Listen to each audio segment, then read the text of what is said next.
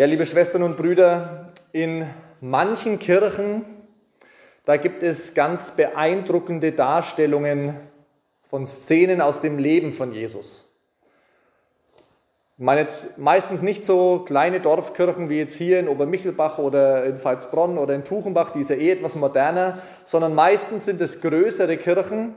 Und ich spreche auch nicht von gemalten Bildern, sondern von welchen, die relativ groß sind und wenn man genau hinschaut, dann merkt man, dass sie aus vielen, vielen kleinen einzelnen Teilen zusammengesetzt sind. Mosaiken. Vielleicht haben Sie sowas schon mal gesehen, bestimmt. Und vielleicht haben Sie das jetzt gerade auch vom geistigen Auge. Man sieht diese große Szene, das große Bild, wenn man weiter weggeht und wenn man näher hingeht, dann sieht man die kleinen Stückchen, aus denen es besteht.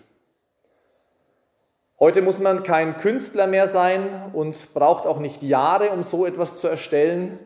Man kann das ganz normal, privat auch mit den eigenen Fotos machen im Internet.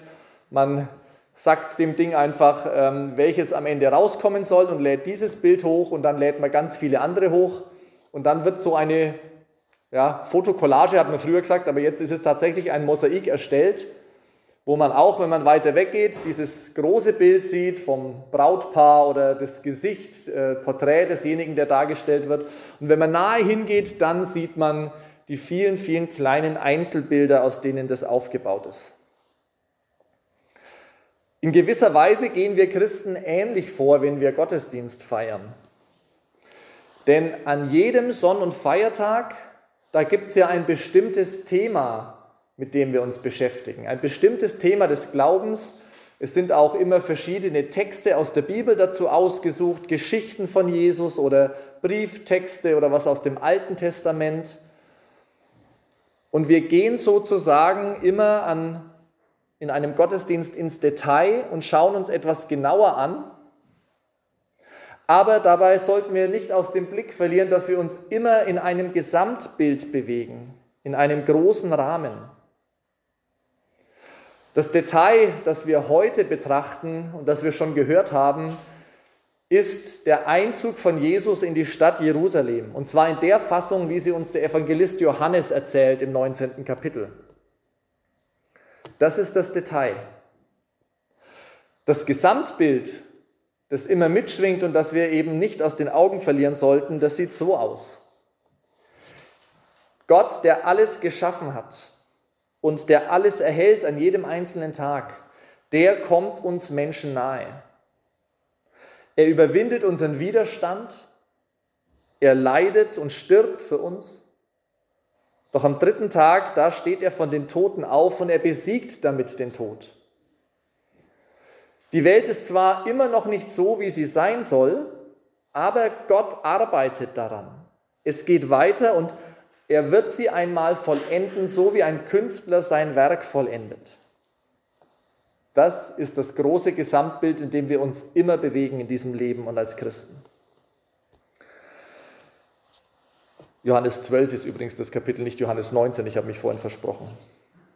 Lasst uns dieses Gesamtbild im Blick behalten, wenn wir jetzt etwas mehr ins Detail gehen. Die Szene die können wir uns, glaube ich, ganz gut vorstellen, wie Jesus in Jerusalem einzieht. Viele Menschen säumen die Straßen. Sie stehen dort und sie wollen Jesus sehen, der auf einem Esel in die Stadt Jerusalem hineinreitet. Die Menschen bereiten ihm einen königlichen Empfang. Sie laufen ihm mit Palmzweigen entgegen und sie jubeln ihm zu und sie erwarten, dass er der neue König von Israel ist. Wenn wir ein kleines Stück rauszoomen aus diesem Detail und den etwas größeren Rahmen betrachten, dann sehen wir, dass nur wenige Tage später die Volksmenge nicht mehr Hosianna schreit, sondern kreuzige ihn. Das Geschrei der Massen ist mit Vorsicht zu genießen. Als Jesus in Jerusalem einzieht, da ahnen seine Jünger das noch nicht. Und ich denke mir, sie müssen beeindruckt gewesen sein von diesem Empfang werden sich gefreut haben und werden vielleicht auch gedacht haben, dass etwas von der Ehre, die Jesus da zuteil wird, auch ein bisschen auf sie, von dem Glanz, auf sie abfärbt. Der Evangelist Johannes erzählt, vielleicht haben Sie das vorhin mitgekriegt bei der Lesung, Der Evangelist Johannes erzählt davon, dass die Jünger erst zu einem späteren Zeitpunkt die ganze Bedeutung dieser Szene verstanden haben. Johannes schreibt, die Jünger von Jesus verstanden das zunächst nicht. Aber als Jesus in seiner Herrlichkeit sichtbar war, erinnerten sie sich daran. Da wurde ihnen bewusst, dass sich diese Stelle in der Heiligen Schrift auf ihn bezog. Das bedeutet, erst nach der Auferstehung von Jesus haben sie das kapiert, was sich da abgespielt hat. Haben sie die volle Bedeutung erfasst. Und das heißt, dass die Auferstehung von Jesus sogar bei seinen Jüngern die ganze Welt nochmal auf den Kopf gestellt hat.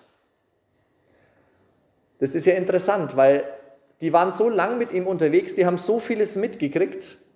Und Jesus hat sie immer wieder versucht, darauf vorzubereiten, was passiert, dass er sterben muss und wieder auferstehen. Aber sie haben es nicht kapiert. Sie hätten ja sonst gesagt bei der Kreuzigung, ja, das war klar, das war absehbar, Jesus hat uns vorbereitet drauf. Und dann nach Ostern, ja, Auferstehung hat er vorhergesagt, alter Hut. Nee, so war es nicht. Sie waren am Boden zerstört, als er am Kreuz gestorben ist. Und sie konnten es nicht glauben, als sie gehört haben, dass er auferstanden ist. Erst als er ihnen erschienen ist. Da haben sie es kapiert. Also diese Auferstehung von Jesus hat wirklich ihr ganzes Weltbild nochmal ähm, erneuert, umgedreht, wie auch immer man sagen will. Sie haben eine neue Perspektive gekriegt. Und alles, was sie vorher schon mit Jesus erlebt hatten, das ist auf einmal nochmal in einem neuen Licht erschienen.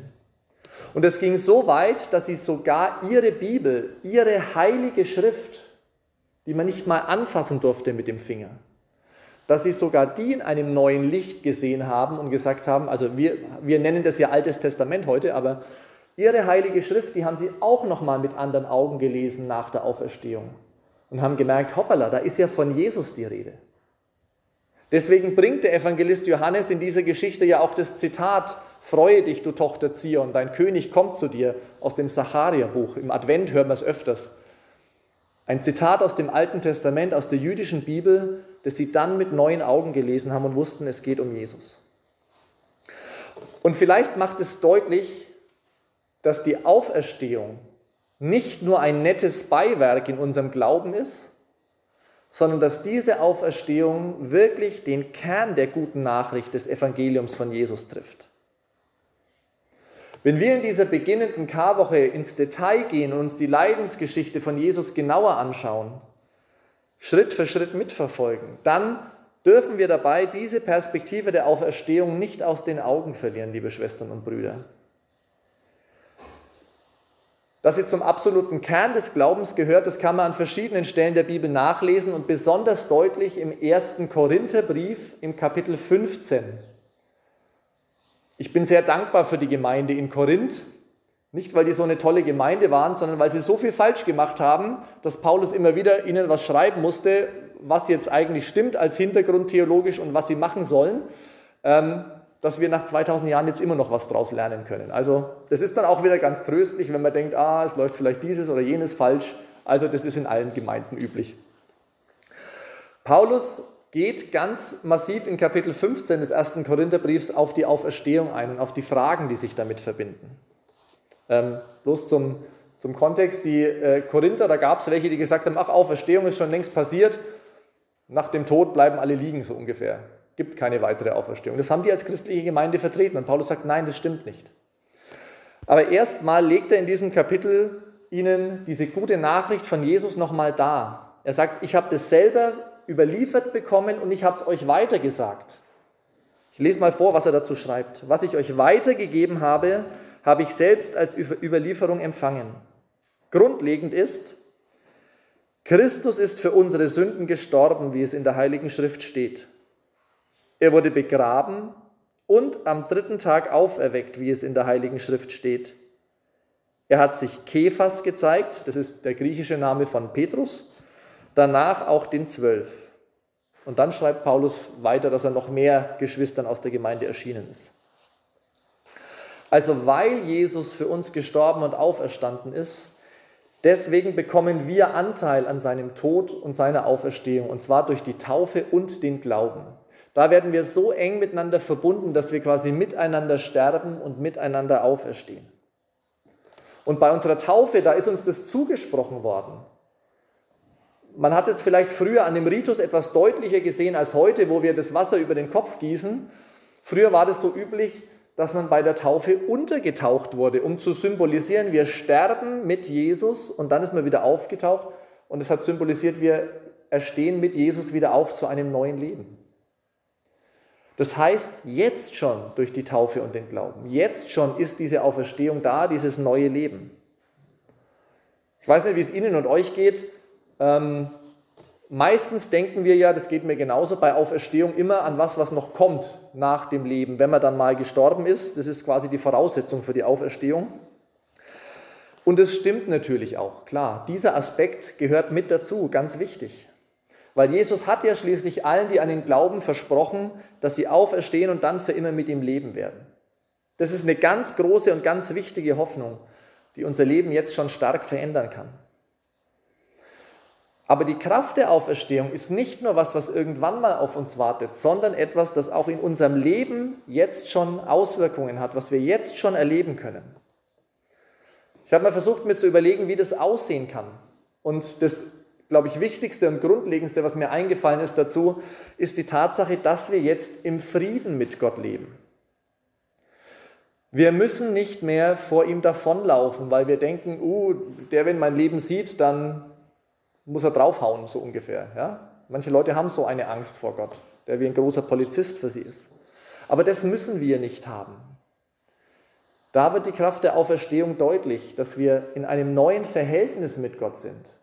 Wir müssen ihm nichts beweisen, wir müssen keine Angst vor ihm haben, sondern wir wissen, hey, der, wenn uns anschaut, dann sieht er zwar auch, was in unserem Leben falsch läuft, aber das sieht er nicht als erstes.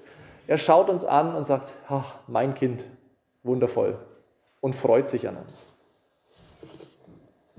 Die Kraft der Auferstehung von Jesus, die kann aber auch sich darin äußern, dass wir Distanz gewinnen, Abstand gewinnen zur Welt um uns herum. Ich meine damit nicht, dass Christen jetzt irgendwie mal einen halben Meter über dem Boden schweben müssten und besonders äh, heilig daherreden. Das ist nicht das, was ich meine. Ich finde, wir müssten als Christen mit beiden Beinen im Leben stehen tatsächlich. Aber so wie man sagt, ein Mensch ist geerdet, so könnte man vielleicht sagen, wir sind gehimmelt. Wir leben in dieser Welt und wir wissen, wie so die Mechanismen sind, die Dynamiken, die es da gibt, die Spielchen, die gespielt werden. Aber wir müssen diese Spielchen nicht alle mitspielen. Jemand, der nur diese Welt kennt und darüber hinaus keine Wirklichkeit hat, keine Hoffnung hat, ja, der ist da drin gefangen. Der denkt, wenn ich nicht mitmache, dann bin ich draußen. Aber wir haben eine größere Perspektive und eine größere Hoffnung und deswegen können wir sagen, nee, da mache ich nicht mit. Das muss ich nicht, das brauche ich nicht. Was für eine Befreiung. Die Kraft der Auferstehung in unserem Leben zu erfahren, das kann auch bedeuten, dass ich, wenn ich in einer ausweglosen Situation bin, aus der entweder ich einfach gerade, weil meine Sicht so vernagelt ist, keinen Ausweg sehe oder wo es tatsächlich keinen Ausweg gibt, dass Gott eingreift und einen Ausweg schafft und so die Kraft seiner Auferstehung da hineingießt in mein Leben. Ich versuche das mal ein bisschen deutlich zu machen, was ich damit meine. Ähm, aber denkt einfach selber drüber nach, ob euch aus eurem eigenen Leben da ein Beispiel einfällt. Ich habe einen Bekannten, der hat mir erzählt, ähm, ist bestimmt schon 25 Jahre her oder so, ähm, dass er mal auf einer Bergtour war und es gab einen Schneesturm dort. Und er hat wirklich, er hatte keine Kraft mehr. Und er wusste, wenn ich nicht jetzt sofort irgendeinen Unterschlupf finde, dann gehe ich hier zugrunde in dieser Kälte. Und er war damals eigentlich noch kein Christ, er hat mit Gott nicht so viel anzufangen gewusst. Er hat, er hat ein einfaches Gebet gesprochen in dieser Situation, weil er wusste, also ich sterbe jetzt eh gleich und dann bete ich halt nochmal, hat Gott um Hilfe gebeten. Und er hat Gottes Stimme gehört in dieser Situation. Und er hat tatsächlich kurz darauf einen Unterschlupf gefunden und hat so überlebt. Ihr könnt euch vorstellen, dass sich sein Leben danach auch ziemlich verändert hat. Dass er gemerkt hat, hey, Gott ist wirklich real und der meint es ernst mit mir. Das ist natürlich ein spektakuläres Erlebnis, schon klar. Aber so spektakulär kann es zugehen mit Gott und seiner Kraft der Auferstehung in unserem Leben. Es kann sich aber auch anders zeigen. Es sind ja, glaube ich, gerade ziemlich viele Menschen ziemlich angestrengt und gehen so richtig auf dem Zahnfleisch. Ich merke das selber immer wieder. Ähm, und dann kann es wirklich auch so sein, dass wir langsam es auch nicht mehr, was heißt nicht mehr hinkriegen, dass wir uns einfach nicht mehr so richtig freuen können. Ich weiß nicht, ob ihr das Gefühl nachvollziehen könnt. Ähm, wir sind so bedrückt von den Sachen um uns herum, dass so diese, diese richtige Freude von innen raus ziemlich gedämpft ist und, und nicht so richtig sich einstellen will. Dass man sich in der Früh denkt, ach, ich habe eigentlich gar keine Lust aufzustehen heute, wäre es noch schon wieder Abend. Und da spreche ich jetzt noch nicht von einer psychischen Erkrankung oder einer Depression, das kann es natürlich auch geben, ähm, sondern einfach von dieser Niedergeschlagenheit, die sich da manchmal breit macht. Und wir sehen dann keinen Ausweg, wie wir da rauskommen. Die Kraft der Auferstehung von Jesus kann bedeuten, dass uns Gott in dieser Situation nahe kommt und dass er diese Situation verändert. Dann ist nach außen hin noch nichts anders. Es gelten immer noch die gleichen Beschränkungen und dieselben Maßnahmen, aber in meinem Inneren verändert sich was und ich merke, wie mir Gott langsam, Stück für Stück und Tag für Tag die Freude zurückgibt. Da ist es nicht so, dass ich ein Gebet spreche und dann macht Simsalabim und auf einmal bin ich der fröhlichste Mensch auf Erden. Nein, das nicht, aber ein Weg, der mich langsam hinausführt aus dem Loch, in dem ich gerade sitze. So kann sich die Kraft der Auferstehung auch äußern. Ich habe das deswegen so ausführlich erzählt, weil ich glaube, wir alle haben da Erfahrungen wahrscheinlich schon damit gemacht, mit dieser Kraft der Auferstehung in unserem Leben. Und das kommt dann an Punkten, die natürlich nicht angenehm sind, weil wenn es mir eh schon gut geht, dann ähm, merke ich nicht, wie ich darauf angewiesen bin, auf diese Kraft der Auferstehung. Also denkt mal zu Hause drüber nach, ob euch da was einfällt. Und wenn es da was gibt, dann erzählt es bitte gerne auch weiter den Leuten aus der Gemeinde oder zu Hause. Weil ich glaube, wir brauchen diese Ermutigungsgeschichten. Der Sinn ist nicht, dass wir für uns Werbung machen, schau mal, was ich Tolles mit Gott erlebt habe. Nein, der Sinn ist, dass wir anderen auch Hoffnung geben und sagen, Gott wirkt und diese Auferstehung kann man in diesem Leben schon erfahren, weil er deine Situation sieht und weil er für dich da ist. Die Auferstehung ist also einerseits die große Hoffnung, die weit über dieses Leben hinausreicht und auf der anderen Seite ist sie ganz konkret in diesem Leben und sie reicht hier hinein, kann erlebt werden. Es gibt ein wunderbares Lied von der amerikanischen Sängerin Lauren Daigle, eine christliche Sängerin mit einer Wahnsinnsstimme. Ihr werdet sie gleich noch hören, wenn wir das Lied abspielen. Und dieses Lied heißt Still Rolling Stones. Also so viel wie Du rollst immer noch die Steine weg, in Anlehnung an den Grabstein von Jesus, den Gott zur Seite gerollt hat. Und in diesem Lied versucht Lauren Daigle beides zusammenzubringen. Diese große Perspektive nach diesem Leben und aber auch, dass wir es in diesem Leben erfahren. Ich habe den Text jetzt nicht übersetzt und aufgeschrieben. Ähm, es kommt auch nicht darauf an, dass man jedes Wort versteht.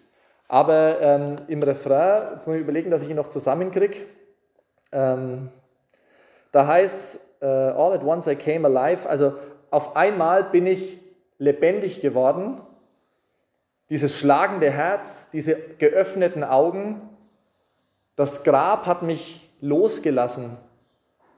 Die Dunkelheit hätte es wissen müssen. Du rollst immer noch die Steine weg. So heißt der Refrain sinngemäß übersetzt. Ich glaube, es ist wichtig, dass wir beide Perspektiven zusammenhalten in unserem Leben, gerade in dieser herausfordernden Zeit. Gott hat vor 2000 Jahren den Stein vom Grab von Jesus weggewälzt und das war erst der Anfang. Wir wissen, dass für uns das Allerbeste erst noch kommt, so schön, dass wir es uns kaum vorstellen können. Ja, das ist richtig. Dann, wenn Gott diese Welt vollendet, so wie ein Künstler sein Werk. Aber die Kraft seiner Auferstehung, die ist jetzt schon da. Nicht für uns verfügbar wie auf Knopfdruck, ich drücke das Knöpfchen, dann passiert, sondern so wie Gott es schenkt, weil er uns was Gutes tun will. Diese Kraft der Auferstehung ist jetzt schon präsent und sie kann unser Leben verändern. Denn unser Gott ist der, der immer noch die Steine wegrollt.